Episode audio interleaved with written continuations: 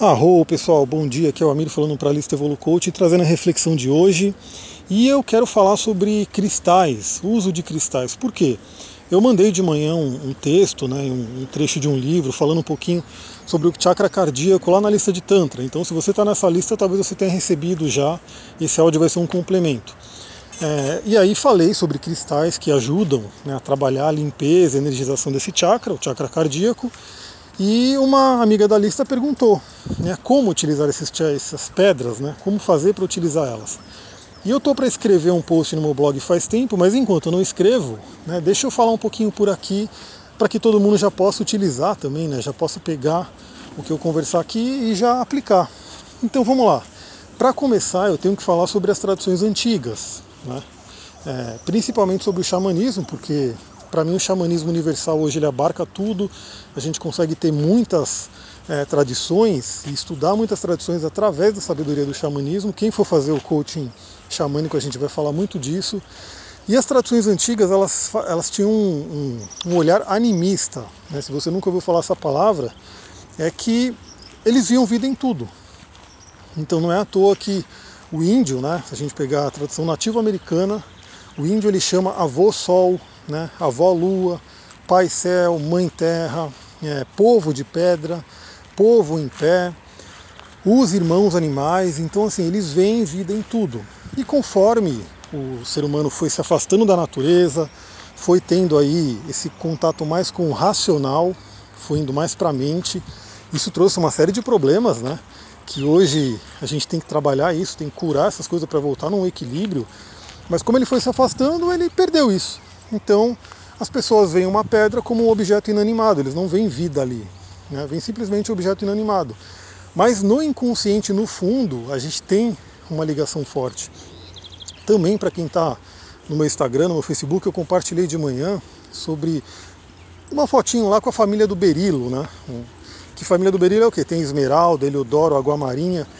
E eu acho que não tem ninguém que não olhe aquelas pedras e veja uma beleza, veja uma conexão com elas. Mas você pode ir muito além, e você pode entender o que, que aquelas pedras podem trabalhar com você. Então esse é o primeiro ponto.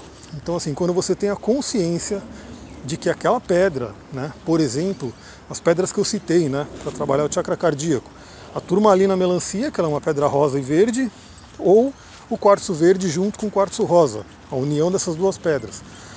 Se você olhar para essas pedras com esse olhar né, com essa consciência de que existe uma vida ali, existe uma vibração, você já está trabalhando com ela. Né? Então já é uma coisa que já fica a dica.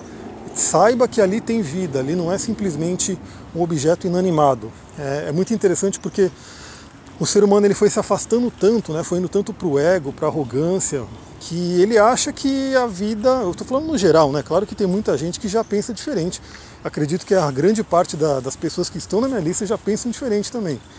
Mas a maioria dos, dos, seres humanos hoje acha que a única vida né, superior é a do ser humano. Então ele até reconhece que existe uma vida num animal, mas essa vida é inferior. Ele até reconhece que existe uma espécie de vida no vegetal, mas é uma vida inferior. A pedra ele não reconhece vida, apesar que a ciência está provando, né, comprovando isso cada vez mais. Mas a maioria das pessoas tem isso. Então, quando a gente vai para o xamanismo, a gente vê tudo como irmão. Tudo tem uma vida e essa vida também é importante e é poderosa. Como você vai utilizar as pedras? Então eu vou fazer um grande resumo, né, um grande resumo sobre um processo. Né? Vamos supor que você comprou uma pedrinha, ou ganhou, ou achou, enfim, você pegou a pedra. Primeira coisa, você vai fazer uma limpeza. Né? E aí você vai ter que fazer uma breve pesquisa porque dependendo da pedra, ela não pode ir na água com sal. A maioria pode. Então se a pedra puder ir na água com sal, por exemplo a turmalina, o quartzo, essas pedras podem ir. Você vai colocar, deixa do dia para a noite, né? deixa 24 horas lá na água com sal, pode ser um pouquinho de sal, não precisa entupir de sal, não tem que ser sal grosso, pode ser o sal comum. Deixa ela lá para limpar.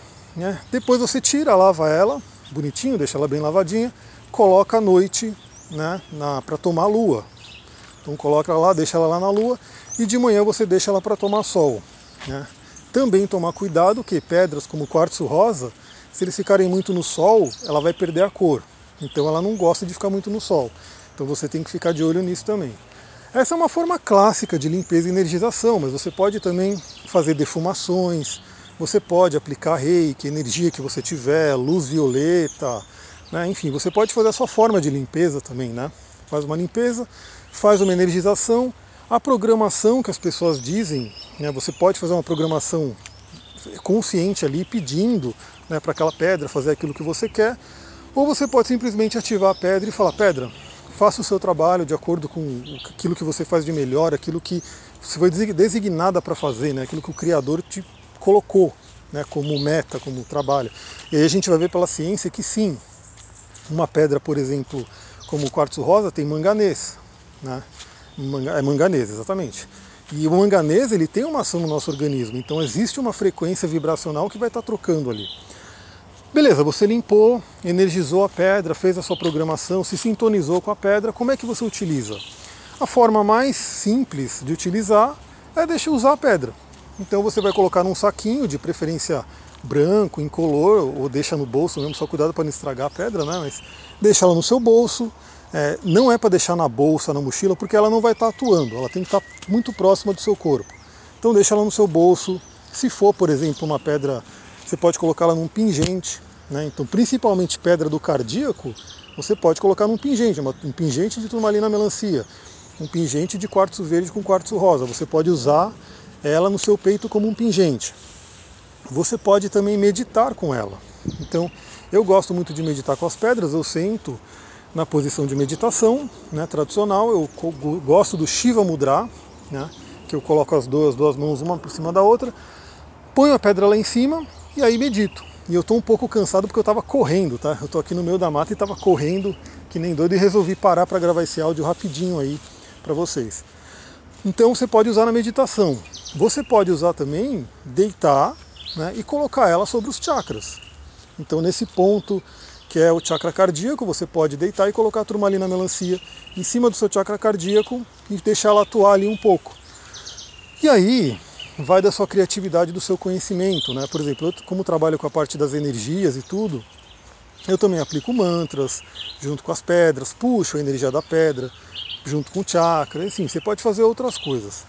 Tem uma outra opção que é mais avançada, então aí assim, tem que ter um. Busque ter mais conhecimento para começar a utilizar, que seriam os elixires, né? Mas eu nem vou falar deles aqui agora, porque o ideal é você ter um conhecimento maior, você já estar acostumado com a pedra para poder fazer um elixir, até porque o elixir vai ser algo que você vai tomar. Então você tem, tem pedra que, em hipótese alguma, você pode fazer elixir. Você tem que ter um conhecimento para fazer. Né? Cuidado com, com aquilo que você vê na internet, às vezes mandando fazer um elixir de uma pedra, porque tem pedra que realmente ela tem toxicidade, se você colocar na água e tomar aquela água, pode ter coisas graves né, que acontecem. Então tome muito cuidado com isso. Mas se você usar a pedra, não vai te fazer mal nenhum. Não tem nenhum problema.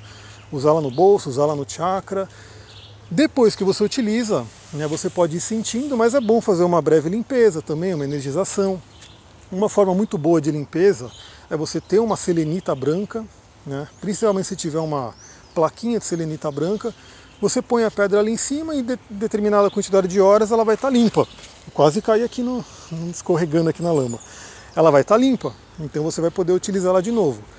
E esse é o povo de pedra, né? Eu quis resumir bastante, né? Depois eu quero escrever isso bonitinho lá no meu blog, então até fica a dica, né? Se você é novo na lista, não acessou o blog ainda, eu vou deixar o link aí dá uma explorada lá, porque já tem alguns textos que eu coloquei pode ser que tenha alguma coisa que você goste, né? alguma coisa que esteja escrito ali que te ajude, que, que agregue aí ao seu conhecimento, à sua jornada. Então eu vou deixar aqui também. E se você gostou desse áudio, pode compartilhar com qualquer um, pode compartilhar em grupos, enfim, manda para quem você quiser. E se você recebeu de alguém que lembrou de você, quer entrar na lista diretamente, é só você é, adicionar o número 11 960 28 0002, manda o seu nome e fala que quer entrar na lista Evolu Coaching. Também, se você não recebeu esse, essa, esse texto que eu falei, né, sobre o chakra cardíaco, é porque você não está na lista de Tantra. Se você recebeu, você está, então você não precisa se preocupar. Mas se você não recebeu e quiser entrar, também é só responder essa mensagem falando Tantra que eu te adicione e você começará a receber as mensagens da outra lista também. Um ótimo dia para vocês, Mitakuya Yasin, muita gratidão. Arrou!